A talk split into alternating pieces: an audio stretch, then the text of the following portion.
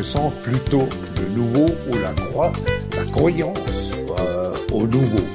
Alors c'est l'espoir qui va avec M. Macron qu'il est le bon guide de nous amener dans ce monde nouveau. Si nous savons collectivement nous comporter de manière plus sobre, nous savons faire des économies d'énergie partout, alors il n'y aura pas de rationnement et il n'y aura pas de coupure. c'est coupé, mais c'est décalé. Mais c'est sur 19 degrés. Coupé, mais c'est économisé. Pour tout qui est lancé dans mon jet privé. Pour tout qui est lancé dans mon jet privé. Chacun aura sa feuille de route et pourra prendre la mesure des défis qui nous attendent sur les finances publiques et la transition écologique, par exemple. Agnès, y a quoi dans ton panier? Runacher, vas-tu nous expliquer? Acheter voiture kilowattée, mais y a plus d'électricité.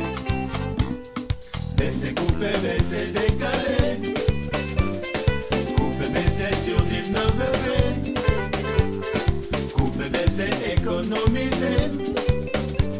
Pour tout qui lancé dans mon jet privé.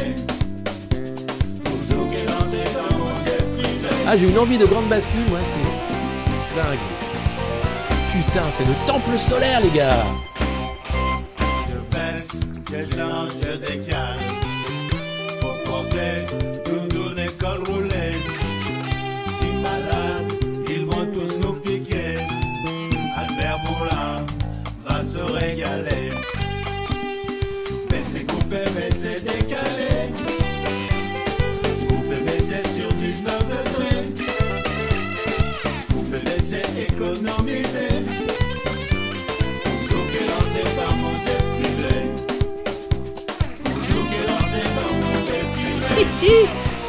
Posséderas rien, mais tu seras heureux. Donne-moi tout. Donne Donne Donne Les Français sont des enfants gâtés. Il faut tout, tout leur expliquer. Si pas compris, pas bien réfléchi, pas de problème, d'avance c'est paradis. Baisser, couper, baisser, décaler.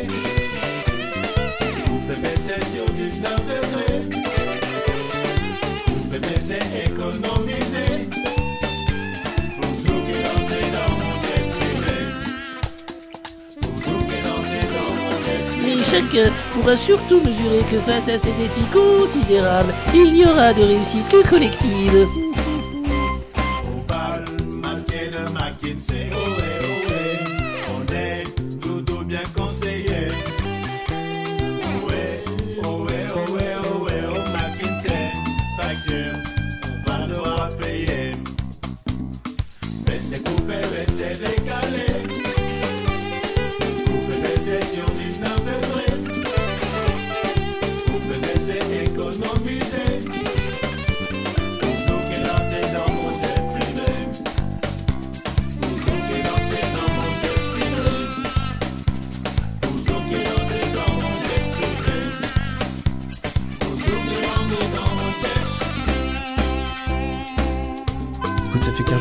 15 jours que j'ai un peu les idées. euh, Mais euh, ça va sinon, ça va. Ça va. C'est important euh, de participer à l'effort productif compte tenu, bien sûr, hein, de l'inflation et du risque de récession.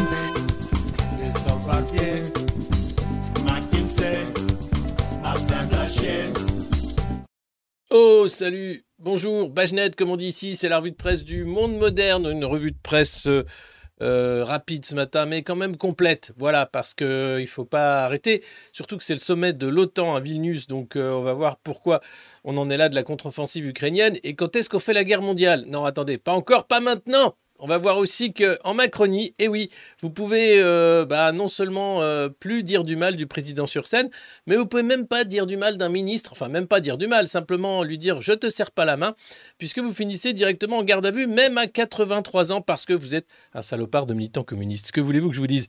J'espère que vous allez bien. N'hésitez pas à mettre des pouces sous cette vidéo, à la partager, à hurler partout que c'est la revue de presse du monde moderne. Vous savez, cette revue de presse incroyable dans laquelle chaque matin nous lisons pour vous la presse des oligarques financée par nos impôts et elle est incroyable cette presse parce que franchement, on découvre des trucs.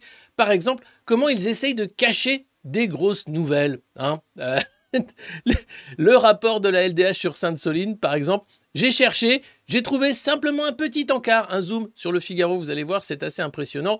Et puis il y a Libé qui en fait un quart de page. Voilà, il faudrait pas aller trop loin quand même. Le Monde en a parlé, merci à eux.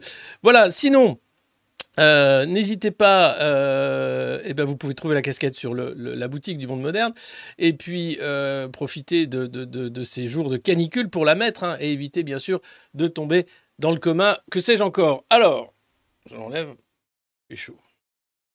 Je commence tout de suite avec euh, donc cette nouvelle, pareil, qui n'a pas fait grand bruit, mais quand même, euh, hier matin, Gérald Darmanin, avec Jean-Noël Barrot, le ministre de la censure du numérique, euh, a lancé Potential, un projet européen euh, qui vise à la construction d'une identité numérique européenne. Oui, ça y est, l'identité numérique européenne est en marche. C'est génial. Et il y aura trois régions test, départements test, euh, pour lancer, trois départements, pardon, euh, pour lancer d'abord un permis de conduire dématérialisé. Puis ensuite, ce sera la carte d'identité nationale, puis le passeport, puis euh, tout, en fait, puis l'humain qui va être dématérialisé, puisque le but étant, bien sûr, d'en finir avec les séditieux, les factieux et tous ceux qui voudraient poster la revue de presse du monde moderne, par exemple, sur les réseaux sociaux. Alors ici, Rien, rien, rien de tout cela. Nous sommes une revue de presse 100% macrono-compatible puisque chaque matin nous chantons les louanges du président de la République. Quelle chance nous avons, c'est vrai, de vivre en France, le seul pays au monde dont le président est Emmanuel Macron, phénix, astre de lumière, étoile incroyable, astre d'amour également, mais aussi père fondateur quasiment du parti unique, celui à qui nous devons tout. Merci donc Emmanuel Macron, c'est euh, encore une revue de presse à ta gloire ce matin que nous lançons avec les Modernos, communauté ô combien acquise à votre projet. Voilà. Donc euh, j'espère que vous allez bien. Euh, comme je l'ai dit tout à l'heure, n'hésitez pas à mettre des pouces, c'est pour l'algorithme. Vous pouvez vous abonner aussi et vous pouvez partager cette vidéo. Si vous ne connaissez pas encore, Bajnet, ça veut dire bonjour, mais en mieux parce que c'est Gérard Larcher qui a tweeté ça sans le faire exprès de son costume. Et puis surtout, vous pouvez regarder la revue de presse et l'entendre dans vos oreilles en podcast sur les différentes plateformes de podcast. Voilà. Euh, Est-ce que je remets ma casquette? Oui. Voilà. Vous ne m'avez pas perdu, je prends mes dispositions. Hein voilà. Attention, parce que par les temps qui courent, c'est quand même pas évident. Regardez ça, c'est Jean, 83 ans, mis en garde à vue par euh, la gendarmerie et avec un interrogatoire hein, pour avoir simplement dit je touche pas la main d'un renégat qui défend une politique répressive anti-service public. Euh, c'est France Bleu qui nous apprend que ce militant communiste de 83 ans, avec plus de 60 ans de militance derrière lui, c'est la première fois qu'il finit en gave. Euh, C'était dans le Nord Ardèche. Le gouvernement a peur, c'est un acte inadmissible. Euh, pour les autorités, il s'agit d'une réaction proportionnée des forces de l'ordre. Alors les faits, les voilà. Jean Fantini, militant communiste et aussi euh, au bénévole dans d'autres associations et organisations, de 83 ans, a été interpellé et menotté puis conduit à la gendarmerie pour interrogatoire. C'était samedi. 8 juillet. Les faits se sont déroulés pendant la visite du ministre du Travail Il vient du. Personne n'a craqué. Sauf lui. Mettez-le en gave. Il n'a pas voulu me serrer la main. Ah, bien sûr, Olivier Dussopt n'a rien vu de ce qui s'est passé. Pas du tout. Moi, je disais bonjour aux gens qui étaient gentils avec moi. D'accord. Alors, c'était pour l'inauguration de Tournon-Plage. hein. Évidemment, c'est un haut lieu de rassemblement de la sédition. Heureusement que les gendarmes étaient là pour arrêter des salopards comme Jean. hein. Et on peut dire qu'on peut dormir tranquille dans ce pays. La sécurité est assurée. Non, mais tu te rends compte tu, Tournon-Plage, un truc familial, et t'as des séditieux comme, comme ce, salopard qui arrive et qui... Ah Alors, bon...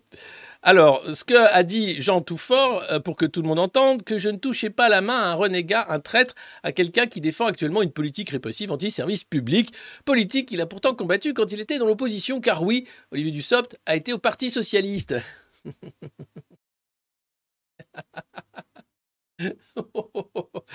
eh oui. Alors, euh, les gendarmes ont demandé à l'octogénaire de s'écarter, puisque Olivier Dussopt a continué son chemin, et de ne pas participer à la suite de la manifestation. Non, vous, vous êtes un séditieux, monsieur, vous ne pouvez pas aller voir le gentil, joli ministre. Vous avez craqué Pas du tout. Alors, qu'est-ce qui s'est passé? Même si je comptais le faire pacifiquement, je respecte les institutions de la République. Jamais je ne me serais permis un geste ou une agression verbale. Menotter un octogénaire qui n'a jamais été interpellé en 60 ans de militantisme, je trouve ça un peu fort. Il a refusé d'obtempérer. Il a également renversé la caméra piéton d'un policier municipal présent. Sans doute euh, malencontreusement. Indique la préfecture de l'Ardèche, qui est euh, très occupée en ce moment euh, par la lutte contre les cartels, mais surtout par la lutte contre les séditieux, évidemment. Alors, le fait de menotter et conduire Jean Fantini à la gendarmerie était une réaction proportionnée. Voilà, vous savez où vous êtes? oui, vous êtes au Macronistan. Alors autrefois, c'était la France, on avait le droit de déconner un peu, de faire des, des streams, de, de- de rigoler. Aujourd'hui, non, c'est le Macronistan. Donc c'est pour ça, ce matin, je le rappelle encore pour ceux qui pensent que nous avons ici un biais euh, cognitif sérieux et que nous serions de dangereux séditieux ou quoi que ce soit. Non, ici, nous aimons la politique d'Emmanuel Macron tout autant que son personnage ainsi que sa femme rayonnante de beauté. Voilà. C'est assez important de, le rappeler parce que sans ça, il se pourrait que ça finisse mal. Voilà. Non. Oh, Emmanuel Macron, c'est toi qui es le plus beau. Emmanuel Macron, le président jamais connu. Et le 14 juillet, sur les Champs-Élysées, on ira tous chanter Emmanuel Macron. Voilà. J'espère que vous allez bien. Euh, mais quand même, ça pue du cul. hein. Euh, on ne peut plus parler librement dans notre pays, vous le savez. Alors, il y aura la censure, bien sûr, des réseaux, mais quand tu finis en gave à 83 ans parce que tu es militant communiste, oh, il y a quand même un gros, gros problème. hein. Voilà.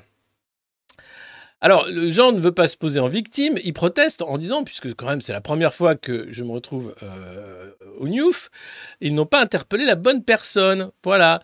Euh, on peut pas dire que c'était un excité. Dans l'entourage du ministre, euh, on dit que, bon, il a rien, rien vu et laissé faire les forces de l'ordre. Selon Jean Fantini, c'est pourtant le service d'ordre d'Olivier Dussopt qui l'a menotté et plaqué contre un platane. Et ce n'est pas ce que décrivent les autorités. Aucune plainte n'a été déposée, mais une enquête est en cours. Donc voilà, les ministres se déplacent avec leurs milices. Ils mettent, bien sûr, à l'arrêt les séditieux, au fer, évidemment. Et puis les autres, allez, on continue, on fait comme si de rien n'était, on applaudit. Emmanuel Macron, merci pour la retraite à Milan, merci pour tout, merci pour les accidents de LBD, parce qu'il faut pas se mettre face à un gendarme qui tire au LBD, même si on n'est pas d'accord, on est tous d'accord avec ta politique. Voilà.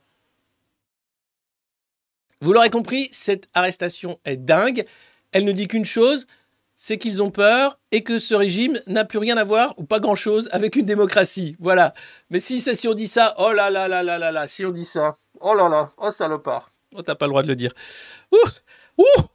Ah, c'est vrai qu'on peut voter tous les cinq ans pour Édouard Philippe. Donc c'est une démocratie. Pardon, non, évi- évidemment. Et puis sinon, oh, vous allez voir. Vous dites, bah, vous connaissez Christine Lagarde? Mais si, Christine Elle était patronne du FMI, maintenant elle est patronne de la Banque Centrale Européenne. Christine de Hump L'inflation qui doit faire un petit, un petit poste comme ça, de Hump, de Hump. Christine, elle est super sympa parce qu'elle nous propose de choisir notre monnaie. Alors non, elle nous propose de choisir la couleur des billets. Eh oui, il va y avoir des nouveaux billets de- de- d'euros qui sont déjà dégueulasses, donc j'imagine même pas la gueule des autres. Et là, Christine, regardez, elle est gentille avec nous. Elle nous demande de choisir la couleur des billets, si on veut. Christine. That is my signature, but that is your money. You should have a say about how a banknote looks like. We have selected a few options, and you should participate in our survey so you can tell us what you like and what you don't like about the themes that we have selected. Thank you.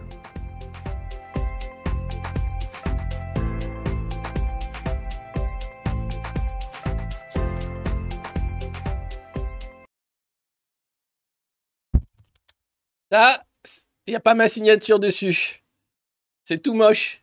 Mais on va pouvoir le rendre encore plus moche grâce à vous. Dame Christine est trop bonne On peut choisir la couleur des billets Oh, Dame Christine Sauf qu'on n'en verra pas la couleur des billets. Enfin, on verra pas la couleur de l'argent, hein, puisque la BCE, vous savez, ça crée de l'argent magique pour les ultra riches. Après toi, tu choisis la couleur des billets que tu verras pas. C'est super. Savez que par exemple, les billets de 500 euros, c'était les billets les plus en circulation. T'en as jamais vu, c'est normal, c'est pour le trafic. Et donc, ils ont réduit petit à petit quand même la production de billets de 500 euros. Mais là, Dame Christine nous propose de choisir la couleur des billets. Mais quelle chance nous avons, nous les gueux, de pouvoir enfin choisir une monnaie démocratique, vraiment faite pour nous, par nous, avec une couleur bleue, jaune, couleur vomi, couleur caca, couleur... Oh, c'est beau, c'est beau, c'est beau, c'est beau. Un léger renflement brun, je crois. C'est le dessin. La couleur de l'argent. Hein, vous allez... Ah bah oui, ah bah on peut pas avoir euh, euh, la couleur et l'argent de la couleur. hein. Donc c'est bien, les gueux, vous choisissez la couleur et nous, on met tout le fric de côté qu'on s'est fait pour l'inflation. Hein voilà. C'est génial. Les gueux ont le droit de choisir la couleur des billets. Dame Christine Je la remets. Non, je la remets parce que franchement, j'ai pissé de rire quand je l'ai vu, quoi. Avec sa voix et tout. Can you the color of the ticket? Ah. Pardon. Ils sont dingues.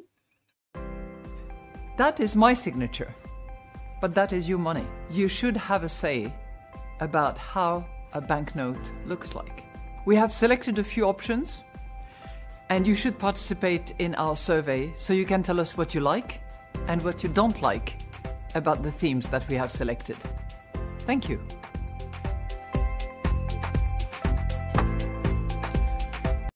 Moi, je mets un billet que ça va finir en bleu et jaune, cette histoire, pour soutenir l'Ukraine.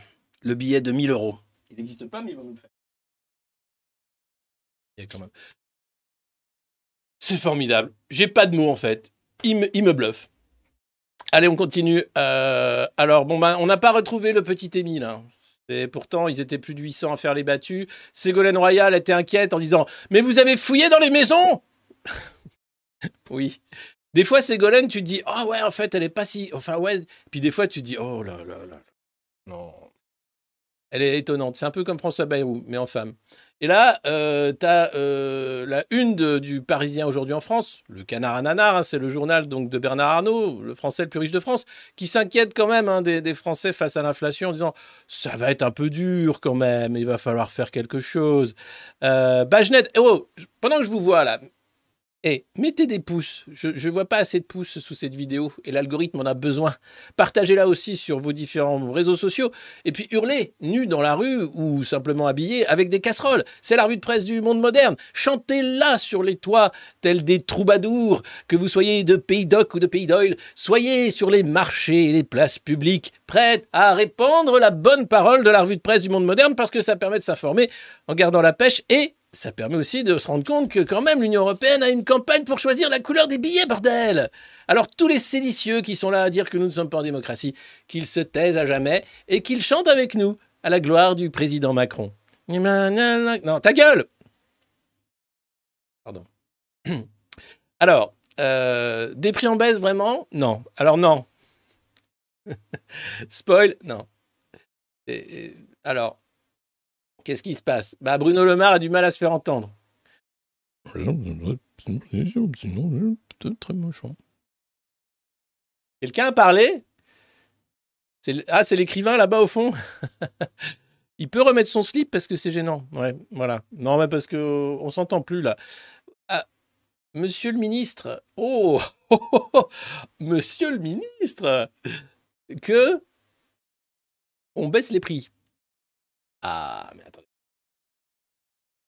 Vous, nous connaissez. hein. Nous, on fait tout pour euh, aider Emmanuel Macron dans sa lutte contre la vie chère. Bien sûr. Notamment pour ce qui est des dividendes. Alors, pour ce qui est maintenant d'acheter des paquets de thon et des cœurs de palmier, sachez bien qu'on n'en a rien à foutre. Hmm.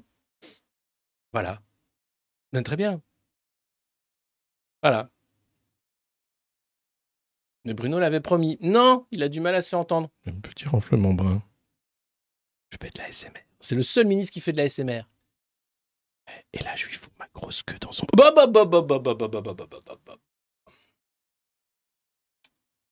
On est ministre, on n'est pas écrivain à plein temps, attention.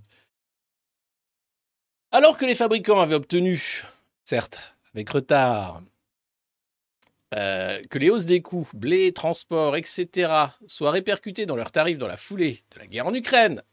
Ah là là Eh bien, il est désormais temps pour eux de répercuter le reflux de certaines matières premières, d'autant qu'ils sont en capacité financière de le faire. Je vous invite à lire un rapport de l'Institut de la Boétie, institut euh, créé par la France Insoumise, mais néanmoins très très utile, qui parle en fait comment les profits de l'industrie agroalimentaire continuent à être les premiers responsables de l'inflation. Voilà, Euh, les prix agricoles explosent, mais eux ne euh, répercutent pas. En réalité, les marges des entreprises du secteur expliquent la hausse des prix entre le dernier trimestre 2021 et le premier trimestre 2023 le taux de marge des industries agroalimentaires est passé de 28% à 48%. Voilà. C'est donc une augmentation de 71% du taux de marge en un an et demi. Je le répète parce que Bruno Le Maire n'a pas l'air de comprendre. Mais en même temps, il... euh, oui. Mais donc, c'est dans ce rapport très bien fait de l'Institut de la Boétie sur pourquoi nous payons si cher la bouffe alors que les prix ont baissé, c'est tout simplement que les industriels de l'agroalimentaire s'en mettent plein les fouilles.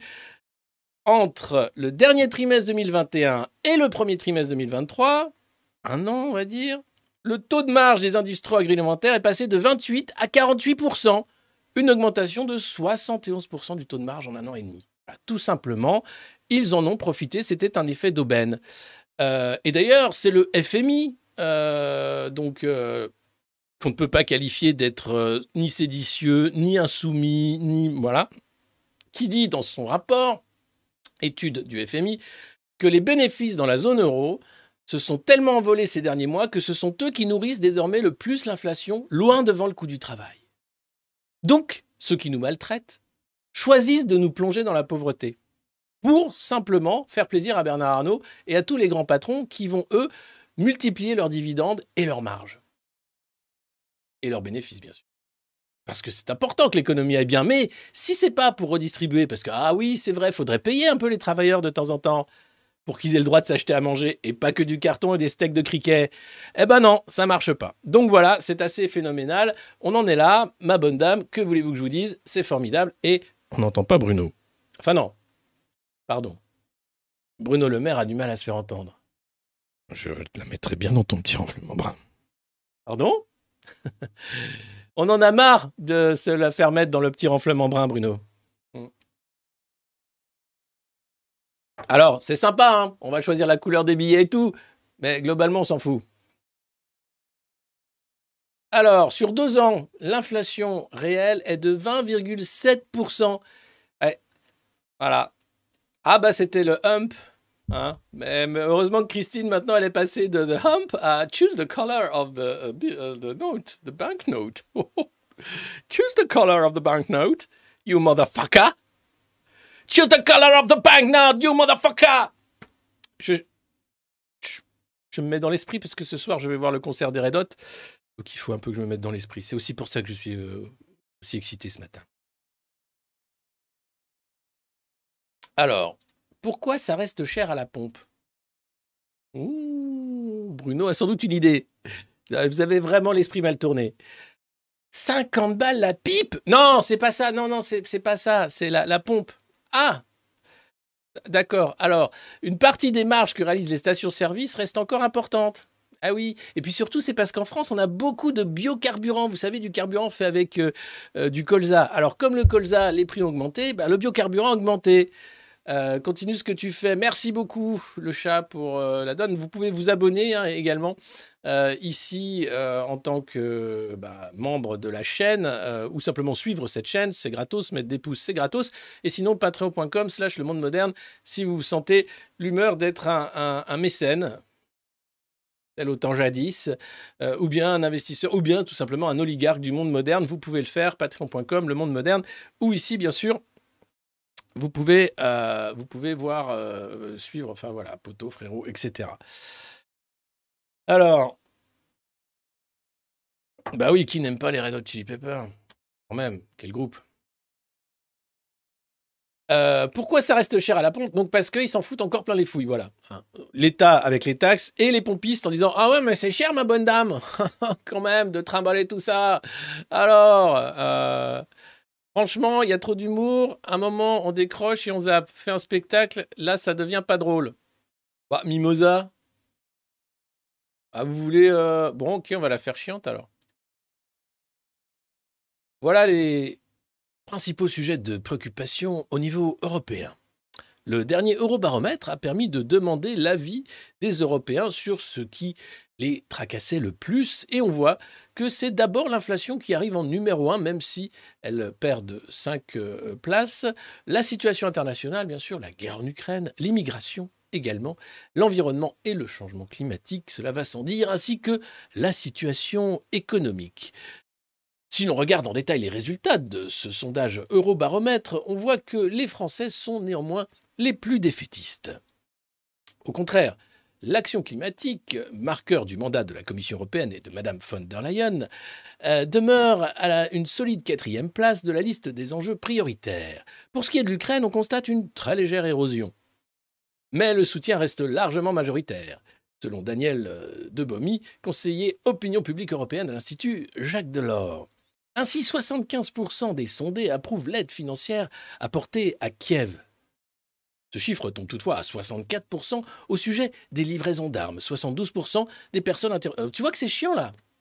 Alors, qu'est-ce qui est mieux Choisir la couleur avec Christine? Christine! Ou bien simplement euh, faire très sérieux et, lire cette presse oligarchique qui quand même veut nous faire bouffer des trucs... euh, Bref. Alors, non, alors un, petit décrochage du soutien à l'Ukraine, mais quand même, non, alors pas trop d'armes, mais quand même, il faudrait les soutenir, euh, surtout les sanctions hein, contre la Russie. L'enquête interroge aussi les citoyens européens sur l'avenir de l'Union européenne, ça c'est intéressant. Et alors, 63% d'entre eux euh, se disent optimistes sur l'avenir de l'Union européenne. Ce chiffre est supérieur à la moyenne dans tous les pays membres, sauf un, la France. Ah, étonnant. Bah oui, c'est pas, pas parce qu'on perd à chaque fois hein, aux Jeux européens que c'est les Allemands qui gagnent que nous on a l'impression de se faire avoir euh, systématiquement. Que non, non, non. Attendez, en France on est à 48% à se dire optimiste. Donc c'est pas une majorité. La majorité des Français sont pessimistes concernant l'avenir de l'Union européenne. Serait-ce parce que nous avons de dangereux séditieux qui parlent du Frexit Serait-ce parce que depuis 2005 et la trahison du vote populaire contre le, traité euh, qui nous a été imposé ensuite par Sarkozy, les Français en ont un peu marre des dictats européens? Serait-ce parce que Ursula von der Leyen n'a pas été élue et qu'elle était exfiltrée du gouvernement allemand avec des casseroles au cul longues comme une batterie de cuisine que peut-être on se dit qu'il y a un problème? Non, non. Mm, Bref. Alors, c'est quand même 48% de pessimistes, hein, c'est un record. Enfin, l'étoile de l'Union ne semble pas pâlir aux yeux de ses citoyens. 45% d'entre eux en ont une image positive, contre 18% une perception négative. Donc c'est même pas une majorité d'Européens qui ont une vision positive de l'Union européenne. Mais c'est pas grave, on est là-dedans et puis on va pas choisir la couleur des billets. De quoi positiver? Moi, je vais choisir le rose pour voir la vie en rose. Ah, bah moi, je vais choisir le rouge euh, parce que ça me rappelle le sang. Ah bon? Ah. Oui, non, mais enfin, je veux dire. euh, Ou le drapeau communiste. Ah non, non, on n'a dit pas les communistes. Non. Et puis dans la catégorie. Bordel, qu'est-ce que c'est que ce merdier que ces influenceurs qui font des vidéos? Alan Food Challenge, symbole de la démesure. Le mec a bouffé un tacos géant, mais en fait, il triche. Il faisait croire qu'il mangeait comme un porc, et en fait, il faisait des montages. Et oui, parce qu'il était obligé de faire toujours plus pour montrer qu'il mangeait toujours plus, parce qu'il faisait des millions de vues sous ses vidéos. Et moi, qui fais une petite revue de presse tous les matins ou presque, on est très loin des millions de vues, je vous le cache pas. Donc je me dis, je vais peut-être me mettre à faire du euh, Alexis Food Challenge. je vais manger le plus de saucissons possible cet été. Alors ça, je le fais sans me filmer. Mais si je me filmais, euh, une idée a germé. Et si je me mettais à faire des food challenge, des merguez food challenge, des euh, Olivier Dussopt food challenge. Non, on n'a dit pas le cannibalisme, pardon. Des euh, donc tu vois Et donc lui, alors ils disent quand même attention, attention parce que les influenceurs quand même manger du carton direct, on a fait la cartiflette. C'était pas un carton d'audience, la cartiflette. Et là, il nous explique quand même que attention, euh, pour éviter de sombrer dans une spirale hein, qui est assez terrible, euh, certains euh, ont décidé de se retirer temporairement de l'œil public, hein, comme Squeezie, McFly et Carlito, qui avaient fait quand même l'interview de Macron à l'Élysée, pour ceux qui avaient oublié. oui. Euh, et donc, euh, d'après euh, Michael Stora, psychanalyste expert des mondes numériques, les influenceurs restent éternellement sensibles, c'est des grands sensibles, à l'image renvoyée. Cette tension provoque, d'après lui, des fragilités psychologiques chez les influenceurs. Ce sont des personnes soumises au burn-out digital parce qu'ils doivent fidéliser leur audience à travers leurs vidéos. Alors vous êtes fidèles et je vous remercie beaucoup. Je ne vais pas faire des conneries comme manger mon pipi ou des tacos géants. Euh, en revanche, on va continuer de se moquer des gens qui se prennent au sérieux et puis de lire la presse oligarchique tous les matins. Et pour ça, bah, on va essayer de taper le million de sous des vidéos. Alors je ne sais pas comment, peut-être qu'on va y arriver grâce à vous, parce que euh, bah, vous, vous êtes des vrais gens derrière votre écran et vous regardez alors très longtemps la revue de presse. Même si elle est longue, et ben, vous êtes euh, nombreux à l'écouter en intégralité, à la regarder. C'est assez incroyable parce que quand même, c'est un vieux barbu qui déblatère tout seul devant un fond vert en racontant des conneries avec des extraits de presse et ça marche. Ça passe. Alors tant mieux et merci les copains. Euh, la traque au moustique tigre s'intensifie. Le moustique ti- tigre. Alors, il, il attaque surtout les chevilles et les mollets. Et il pique également durant la journée. Et c'est une petite saloperie qui est en train de faire son chemin dans tout l'hexagone parce qu'il prend beaucoup le covoiturage. Rigolez pas, c'est vrai. Et puis, les vraies euh, solutions anti-moustiques traditionnelles, citronnelles, etc., ne fonctionnent pas contre le moustique tigre. Et, fait exceptionnel, attention, euh, le moustique tigre porte aussi euh, certains virus et maladies comme la dengue. La dengue qui au Pérou a créé apparemment de nombreux cas de Guillain-Barré. Donc il se pourrait qu'on ait affaire à une épidémie de cas de Guillain-Barré à cause du moustique tigre dans les prochains jours, prochaines semaines. Faites attention à vous autour du barbecue. Le moustique tigre est de sortie et il est féroce, lui. Explique pourquoi dans le pays des droits de l'homme, on n'entend pas le teckel des US Macron pour les cluster bombes. Ah ben on va en parler tout à l'heure, absolument, puisqu'il y a le sommet de l'OTAN. Merci Julien pour euh, la donation. Et euh, évidemment que les cluster bombes, c'est une honte, un scandale. Mais tout comme d'ailleurs euh, l'adhésion de l'Ukraine à l'OTAN, qui avait été refusée à l'époque par Sarkozy et Merkel, qui maintenant est totalement euh, validée, euh, accélérée, etc., puisque c'est la guerre. Nous sommes en guerre. Le chikungunya? Hmm. On aura sans doute un vaccin contre la dingue. La dingue, non, pas, pas Christine, c'est pas gentil de l'appeler comme ça. Non, la dingue, le virus des moustiques. Non, mais oh là là. Et si on choisissait la couleur des billets? Moi, j'ai rêvé d'un monde où on pouvait choisir la couleur des billets. Une démocratie parfaite. Un monde où on était consulté, y compris et jusque sur la couleur des billets. J'ai rêvé d'un monde où tout était possible. That is my signature. But that is your money. You should have a say about how a banknote looks like. We have selected a few options, and you should participate in our survey so you can tell us what you like and what you don't like about the themes that we have selected. Thank you. Et alors, en plus, on s'en fout totalement puisque les, les, les, les- l'euro va être numérique. hein, c'est vraiment. c'est- Ah, et puis, oh, des artistes engagés, ça fait du bien. Alors, oui et non. Alors, Isia, une provocation et des questions. hein. C'est dans le Parisien, c'est Bernard Arnault se pose des questions quand même. Attention, attention, est-ce qu'elle est qu'elle était engagée vraiment ou pas? Parce que vous savez, elle a, dit qu'il fallait descendre Macron et le taper avec des battes de baseball comme une piñata, mais avec bienveillance. Bon, du coup, Marc Ambareuil a annulé sa venue à son festival en disant que c'était pas des valeurs familiales de rassemblement euh, citoyen autour d'un festival où on mangeait des frites. Mais n'empêche, elle fait 23 festivals, plus de 23 festivals cet été, et elle n'a pas été annulée. Et puis, alors, tu te dis, elle est super engagée et tout. Elle est désolée. Elle a fait une improvisation qui a été mal interprétée. Ouais, moi j'aimerais bien qu'on. euh, Est-ce qu'on va dissoudre Macron dans l'acide? Non, non. Oh là là. Oh, oh, bo, bo, bo, bo, bo. Qu'est-ce que t'as dit? C'était une improvisation. Personne n'a craqué. T'as craqué, toi. T'as craqué, toi. Borderline. Attention, donc. C'est une petite improvisation qui a été mal interprétée. hein, voilà, donc attention. Et alors, qu'est-ce qui se passe? Euh, Il n'y avait aucune dimension politique, évidemment. Ça, on aime bien hein, le côté artiste engagé. Hein, ça fait plaisir. Tu te dis ah, et puis tu fais oh, Oh bah dis donc, on aurait dit un, mortier du 14 juillet euh, qui fait.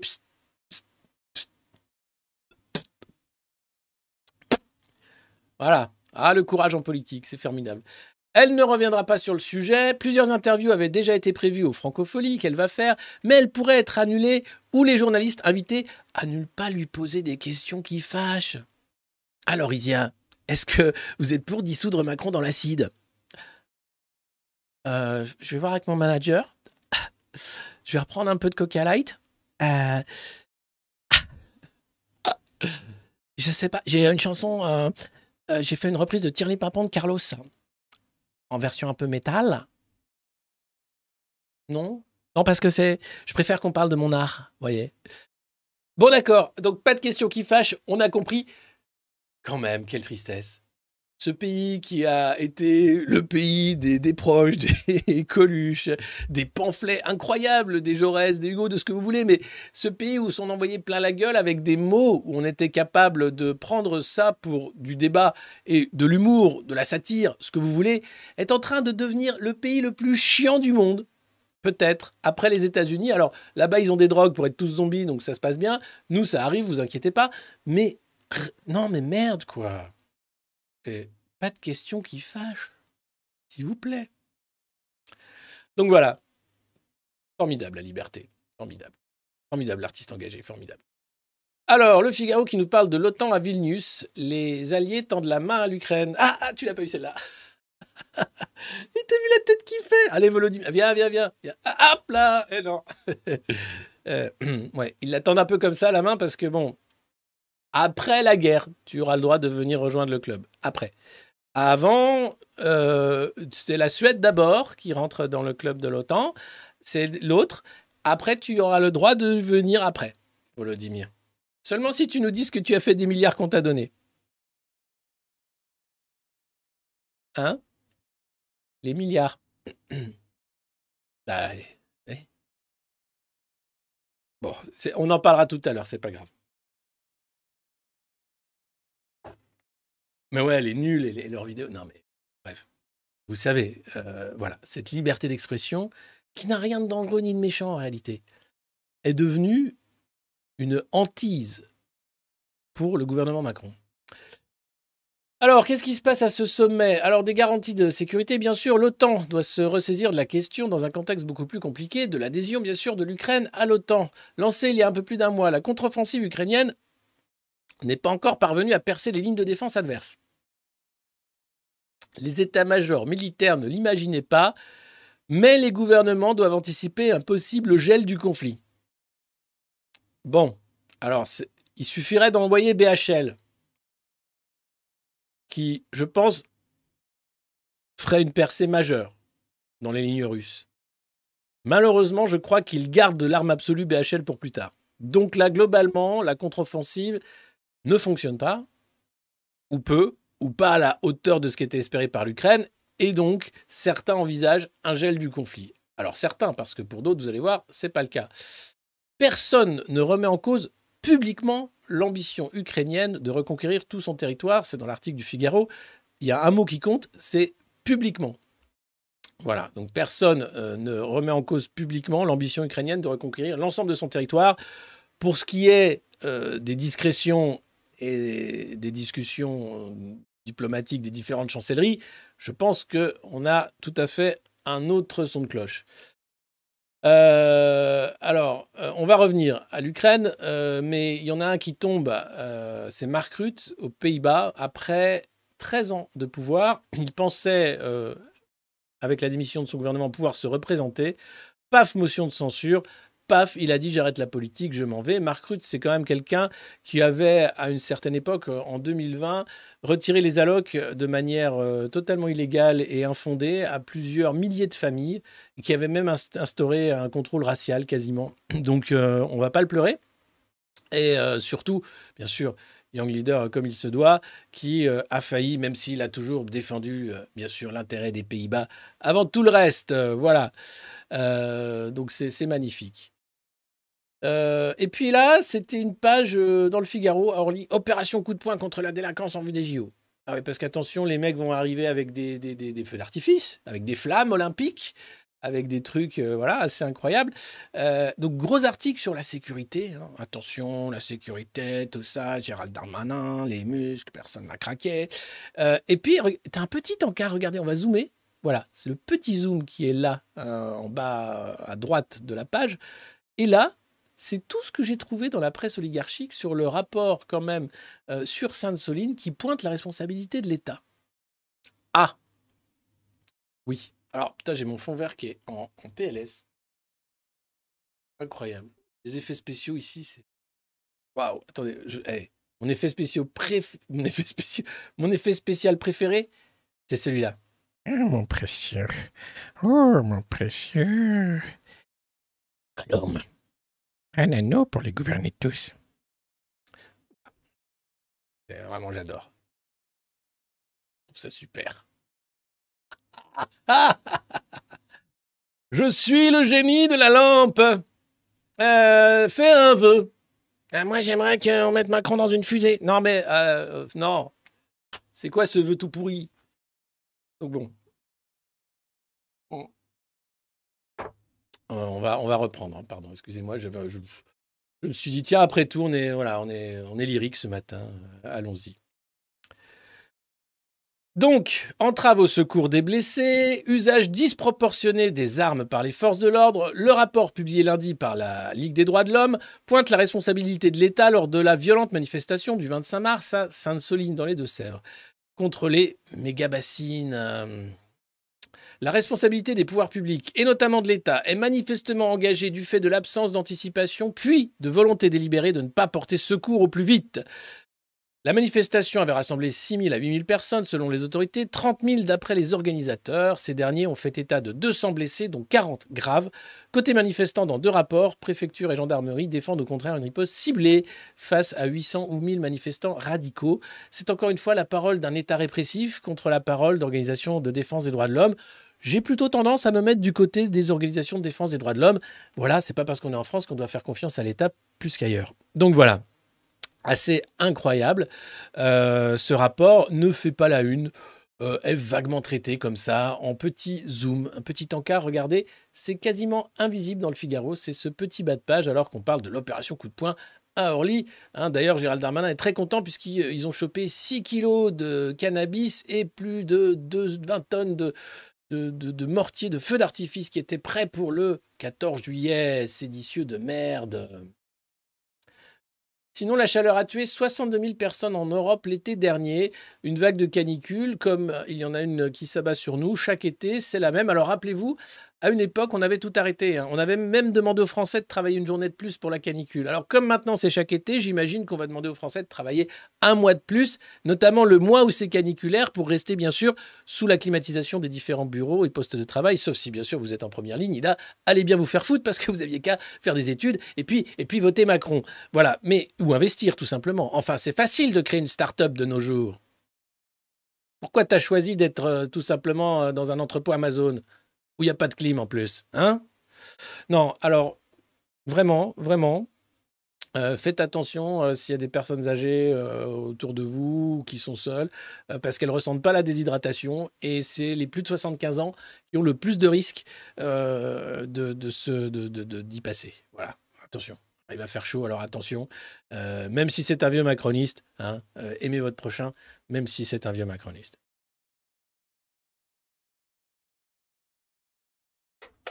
Oui Ah, Non, mais ça, ça- n'empêche. Oui, je sais qu'ils voulaient que les non-vaccinés crèvent, mais bah, pareil, oui, que n'a pas assez les chômeurs, mais c'est pas, c'est pas une raison. Enfin, enfin, Michel, je, suis tout à fait d'accord avec toi, mais bon, on en reparlera. hein. C'est fait à votre appréciation. Et puis le Figaro, quelle bonne idée, a eu euh, l'initiative d'interviewer Benjamin Haddad, qui est député macroniste, mais qui est surtout le représentant des lobbies américains en France, puisqu'il a été euh, président de l'Atlantic Council en France, euh, payé plus de 13 000 euros par mois pour représenter les intérêts de Washington. Et donc, pourquoi ne pas lui demander, mais alors, qu'est-ce qu'on va faire avec l'OTAN? L'OTAN ne joue pas pour Moscou, selon Benjamin Haddad, qui est depuis député macroniste. Alors évidemment, je ne pense pas qu'il il, il a, il a, il a quitté euh, son pays de cœur, hein, les États-Unis. Il continue à faire le boulot. Euh, visiblement, ça ne choque personne. En même temps, bon, c'est la République des lobbies. Euh, alors, nombre de voix en Europe et aux États-Unis continuent d'appeler à un compromis militaire avec Moscou et des négociations gelant le conflit. Hein, ça commence à quand même. Alors, euh, ne faut-il pas plutôt miser sur la victoire militaire de l'Ukraine et faire tout pour changer la donne stratégique en utilisant le moment de faiblesse russe que révèle notamment l'affaire Prigogine?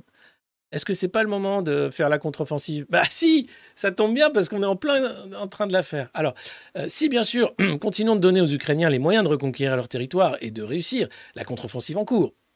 Sur certains armements comme l'aviation ou les chars, les Occidentaux ont trop tardé. Ce sera ensuite aux Ukrainiens de décider s'ils souhaitent une négociation, si le rapport de force militaire le permet.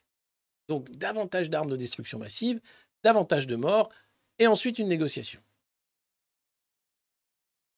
Ça s'appelle le rapport de force militaire, les morts. Bon, ok. Alors, mais comment ça se passe? Pourquoi la contre-offensive ukrainienne est-elle si lente et difficile? C'est dans l'opinion. Et c'est vrai que ça fait un mois que bah, les Ukrainiens ont beaucoup de mal à déloger les Russes de leur position parce que depuis, ils ont euh, creusé des tranchées, mis des postes stratégiques, ils les voient venir de loin, ils ont des hélicoptères alors que les Ukrainiens n'ont pas évidemment ni d'avion ni d'hélicoptères, ou très peu, les Polonais leur ont filé quelques trucs. Euh, et puis, ils ont quelques chars, mais ça ne suffit pas. Et les Russes, ça y est, tiennent les positions et les tiennent bien. Même si Prigogine, de temps en temps, fait un petit tour à Moscou pour dire Oh, on veut plus de sandwich, hein, ça va.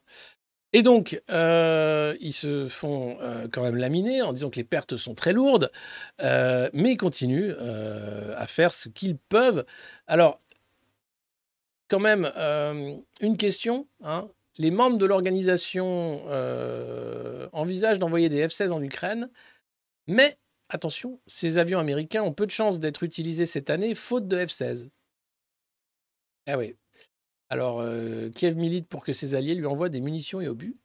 Donc, pas d'avion cette année, même si la promesse a été faite. Donc, plus de munitions et plus d'obus.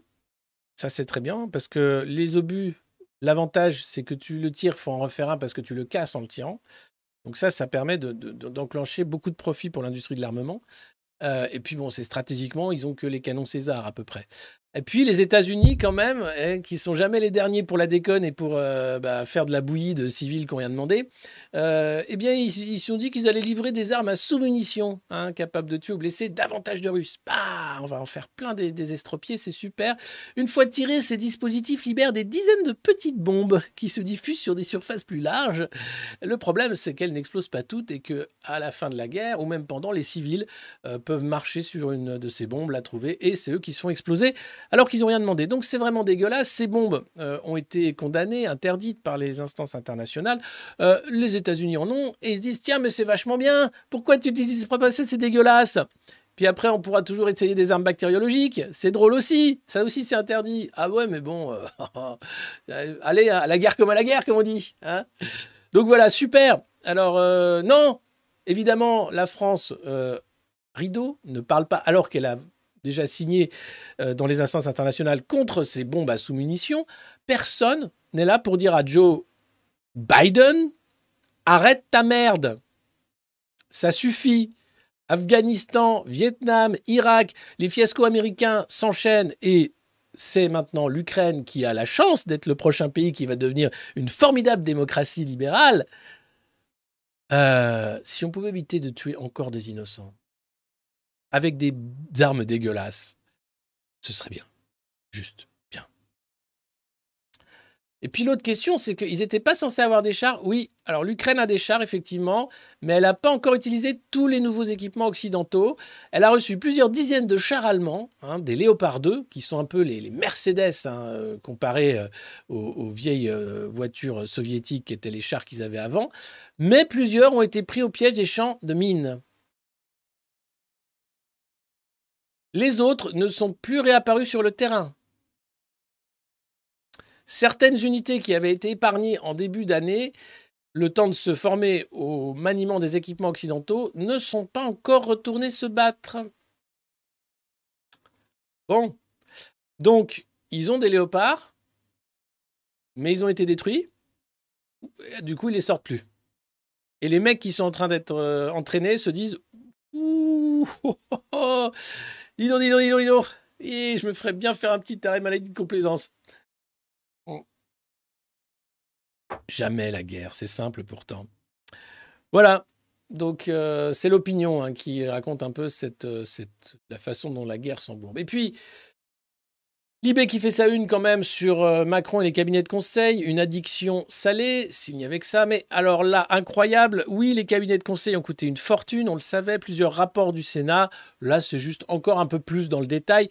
C'est-à-dire qu'au bout d'un moment, quand tu sais que euh, ce mec est responsable de la faillite de la France, du chaos dans lequel nous sommes, qu'il a vendu les services publics aux cabinets de conseil, qui ont ensuite fait des politiques publiques alors qu'il n'avait pas à faire de politique publique.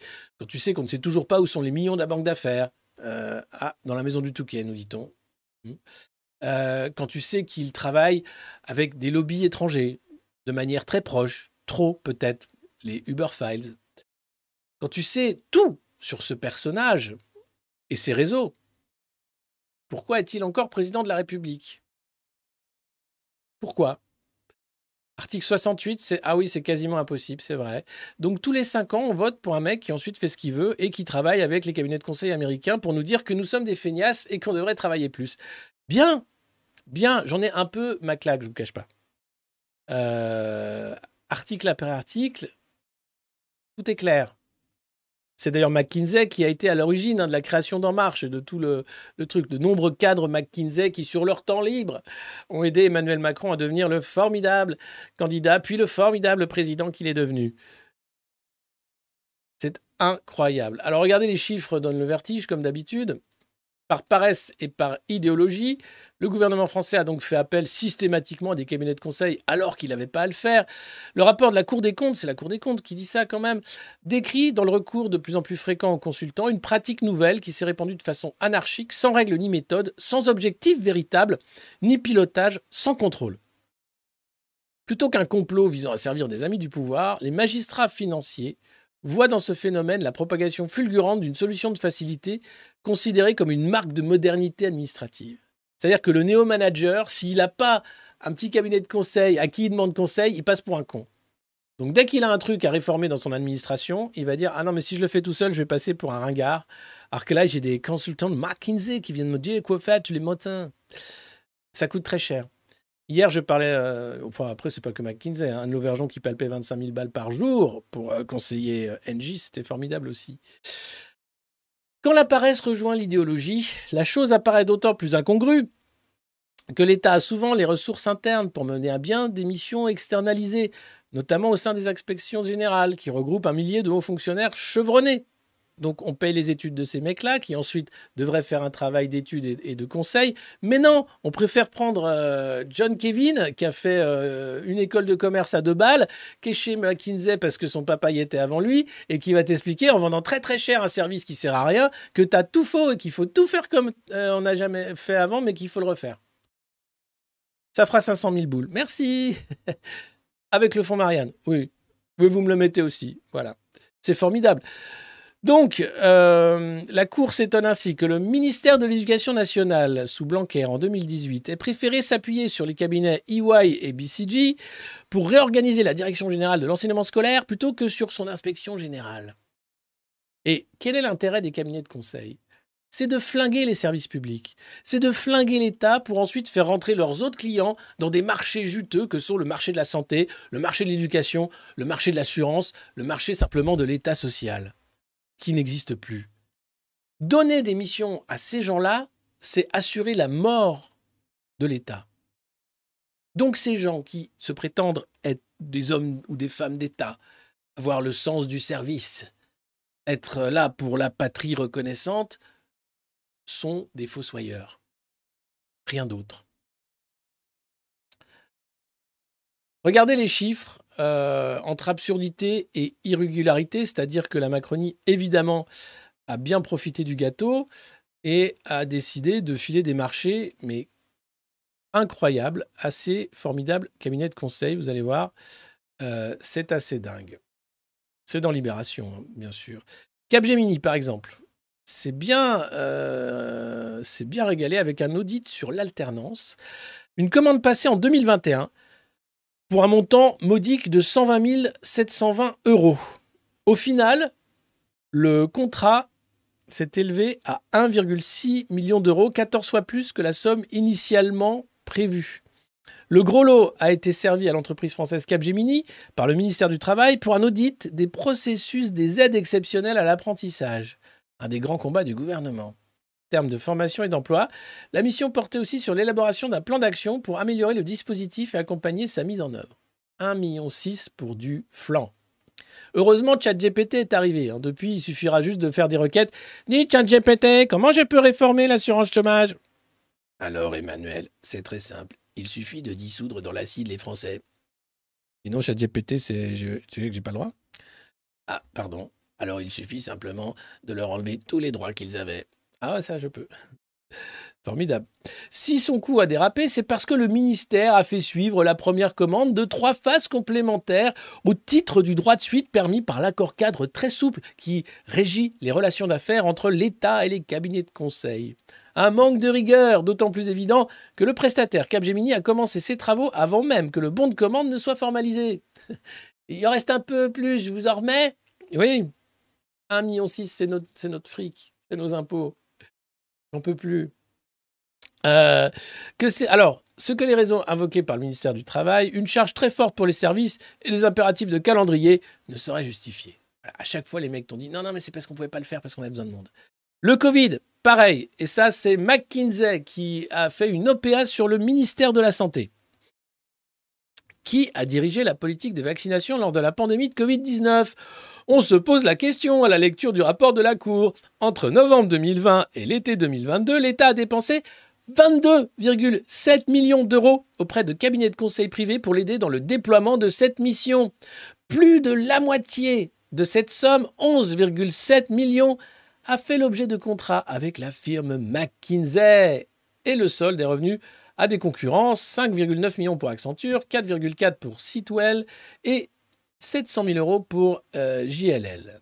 Il s'agissait de pallier les insuffisances de l'administration, notamment auprès de la Task Force Vaccination. Celle-là, tu l'as méritée. Hein Alors là, les clusters, les Task Force, les Olivier Véran, les, petites courbes faites par McKinsey qui étaient complètement pétées, où Jean Castex t'expliquait qu'il fallait faire attention parce que ça repartait à la hausse du côté de Perpignan et de Carcassonne. Oh 22,7 millions pour ces cabinets de conseil pour picouser des Français avec un truc à trois doses qui fait que ah oui si c'est super pardon. Donc euh, il fallait une expertise de haut niveau et de qualité. Hein, euh, singulièrement dans les domaines de la gestion de projet, de la modélisation ou de l'exploration de données. Oui, d'accord. Et donc, et donc, bah, tu vas payer avec tes impôts, connard. Ah, d'accord. c'est super. Je... Encore. Oui, encore. Euh, alors, euh, bon, euh, le recours aux forces de McKinsey a été tel que le cabinet s'est retrouvé en surnombre, avec 25 salariés à temps plein entre 2020, novembre 2020 et février 2021, rien qu'au ministère de la Santé, contre seulement 15 agents publics dans la task force dédiée. Donc, au temps fort de la campagne de picousage, il y avait plus de consultants McKinsey que de fonctionnaires au ministère de la Santé pour gérer ce merdier. C'est ça la réalité dans les hôpitaux. C'est ça la réalité de la Macronie. Une OPA des cabinets de conseil et des technos sur les structures d'État. 25 consultants contre 15 fonctionnaires. Fonctionnaires qui, se, du coup, se sentaient complètement ringards, hein, qui étaient payés rien, tandis que les autres arrivaient, c'était 3000 balles de l'heure. Formidable. Euh, avec pour effet pervers, selon la Cour des comptes, que la place déterminante donnée aux intervenants externes, y compris pour participer à la coordination entre le ministère et l'un de ses établissements publics Santé publique France, limitait la capacité du ministère à s'assurer de la qualité des travaux des consultants. Donc les mecs font leur nid, font de la merde, le vendent très cher et t'expliquent que c'est normal et que c'est super. Et si t'as un fonctionnaire qui dit c'est un peu de la merde. Non Comme sur les chiffres officiels. Hein Euh, allez voir l'interview de Pierre Chaillot qu'on a fait sur cette chaîne. Euh, rien que ça, ça montre comment les datas, les, données, comment tout ça a été formidable, en fait, un- une belle aubaine pour les cabinets de conseil et euh, les idiots qui les utilisent. L'institution indépendante déplore une situation de dépendance et une charge financière élevée. Et puis Roland Berger qui rédigeait des notes à la place de la Direction générale de la santé, tout simplement. hein. Alors Roland Berger, c'est aussi un cabinet de conseil. Et donc, donc euh, entrisme également. Alors eux, ils ont assuré la direction de la cellule de coordination interministérielle de la logistique, une mission jugée anormale a posteriori par la Cour des comptes. Ça aurait dû être le rôle du corps de l'inspection du ministère de la Santé, dont les membres ont toutes les compétences requises pour répondre à ce type de besoins exceptionnels. Ce sont les salariés, donc les consultants de Roland Berger, qui ont rédigé de nombreuses notes d'arbitrage et de présentation adressées au cabinet du ministre, qui ensuite nous racontait des bobards à la télé avec son petit zozotement insupportable. Et tout ça, bien sûr, nous l'avons vécu, mais avec un calme, avec euh, une façon d'être gentil avec ces gens-là, qui pousse quand même à se demander, franchement, merci Julien, euh, merci à tous ceux qui s'abonnent euh, ce matin et vous êtes nombreux. Merci à tous ceux qui mettent des pouces sous cette vidéo aussi, vous êtes nombreux. Et ben voilà, ici c'est comme un cabinet de conseil.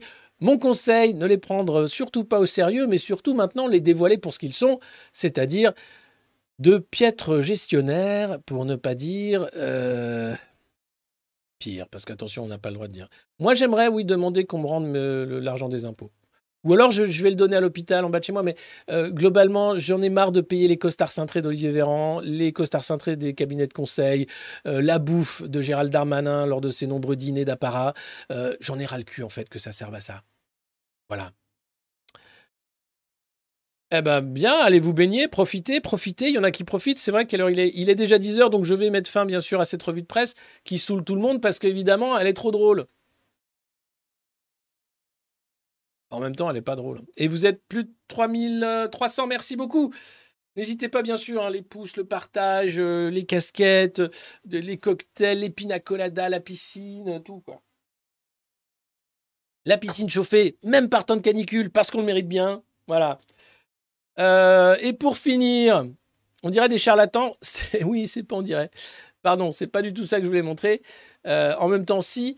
Euh, c'est dans les échos, encore un journal qui appartient à Bernard Arnault, décidément, où l'on apprend tout simplement que entre industriels de la défense et banquiers, c'est un peu la guerre. Parce que certaines banques ne veulent pas financer les industries de l'armement parce que c'est sale. Alors du coup, ce sont les hedge funds qui arrivent et qui disent Ah, mais nous, on aime bien quand c'est crade. Plus ça pue, on- eh ben, un peu comme Bruno. hein, dès que ça hum, là, on aime, on arrive. Et donc, du coup, euh, vous avez des banques traditionnelles qui se désengagent de la production. euh, et voilà.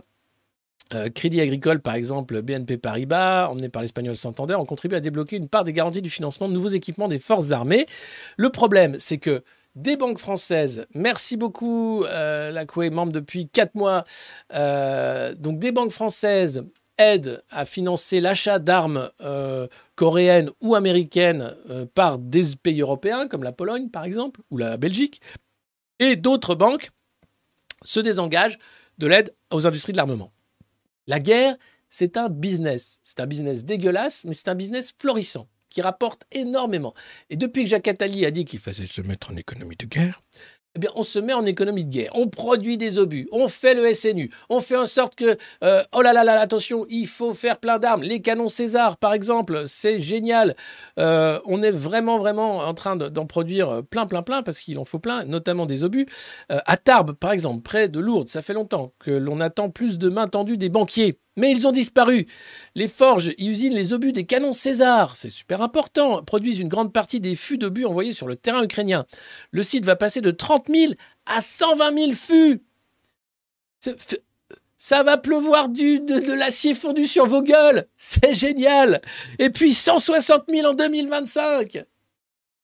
Parce qu'il en faut du fût. Oui, du fût, du fût, du fût, du fût.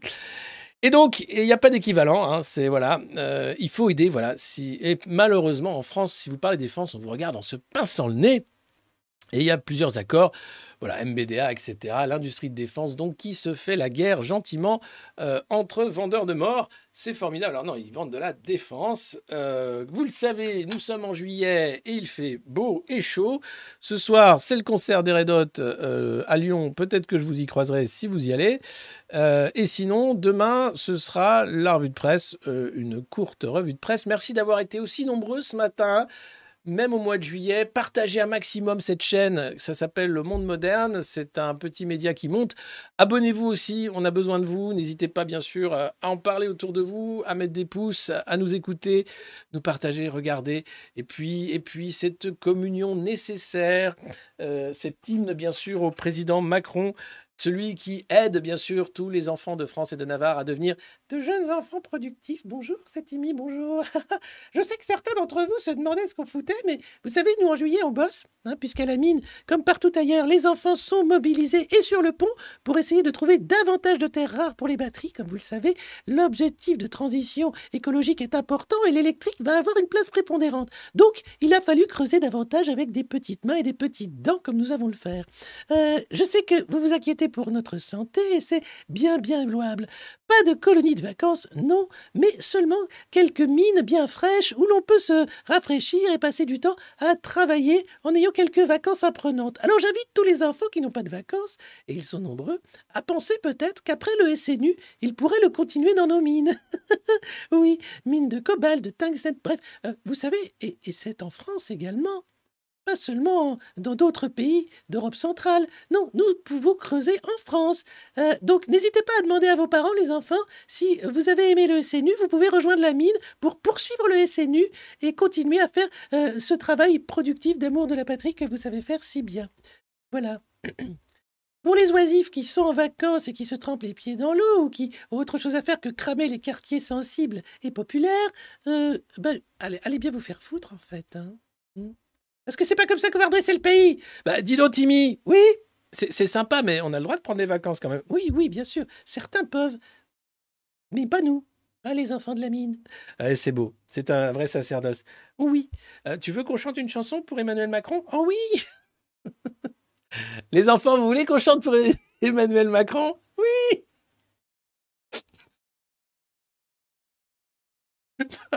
Pardon. Il a complètement craqué. Oh, Emmanuel, Emmanuel Macron, président si grand, président si bon, sans toi la France ne serait qu'une crotte de caniche, mais grâce à toi, on est tous riches.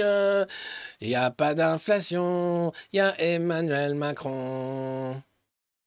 Voilà, bonne journée. Euh, continuez à faire ce que vous faites le mieux, c'est-à-dire ne pas prendre tout ça trop au sérieux. Profitez de la vie de ceux que vous aimez et de vous-même.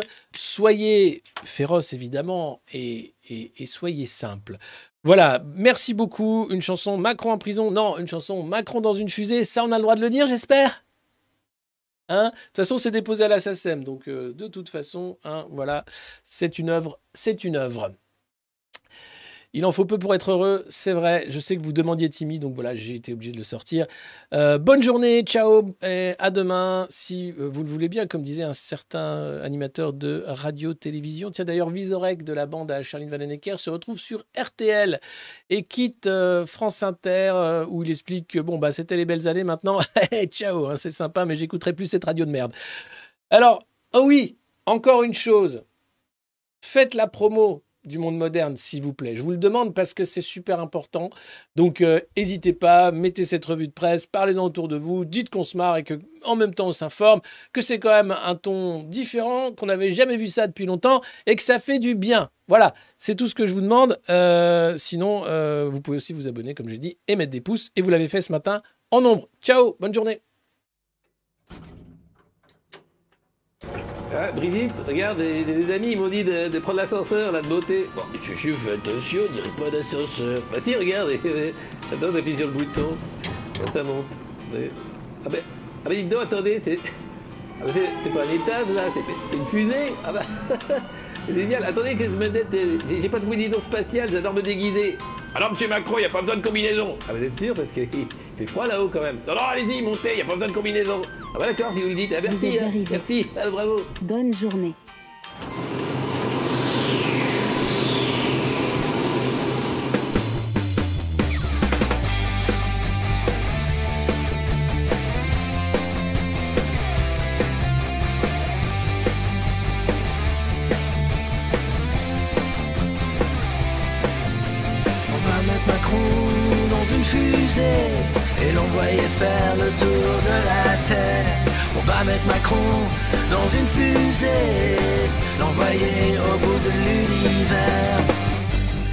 Tout ce qu'il fait c'est nous emmerder ou bien nous matraquer. Qu'on sait pas tout simplement nous gazer. Macron est là pour nous emmerder. C'est pas un président comme les autres, il est encore mieux que les autres. C'est le meilleur président que la France ait jamais connu.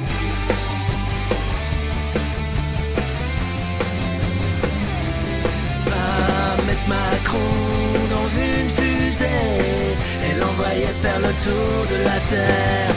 Mettre Macron dans une fusée et l'envoyer au bout de l'univers.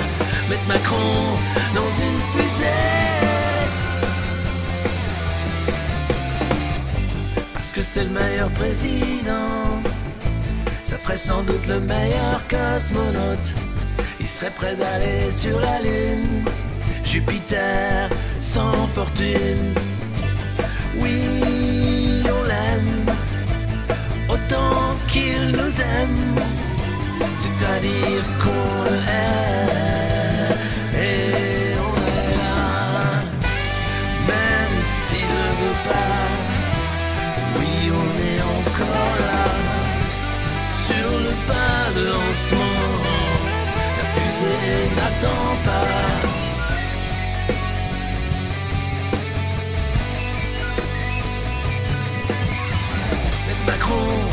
dans une fusée et l'envoyer faire le tour de la terre.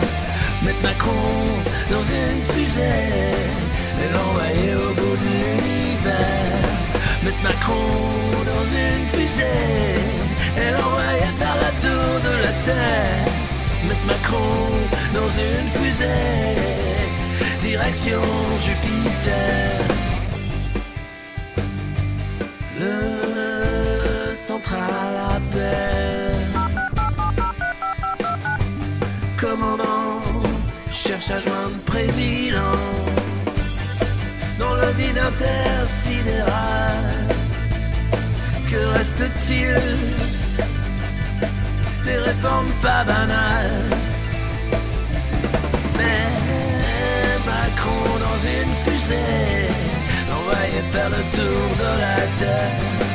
Mettre Macron dans une fusée, direction Jupiter. Mettre Macron dans une fusée, jusqu'au bout.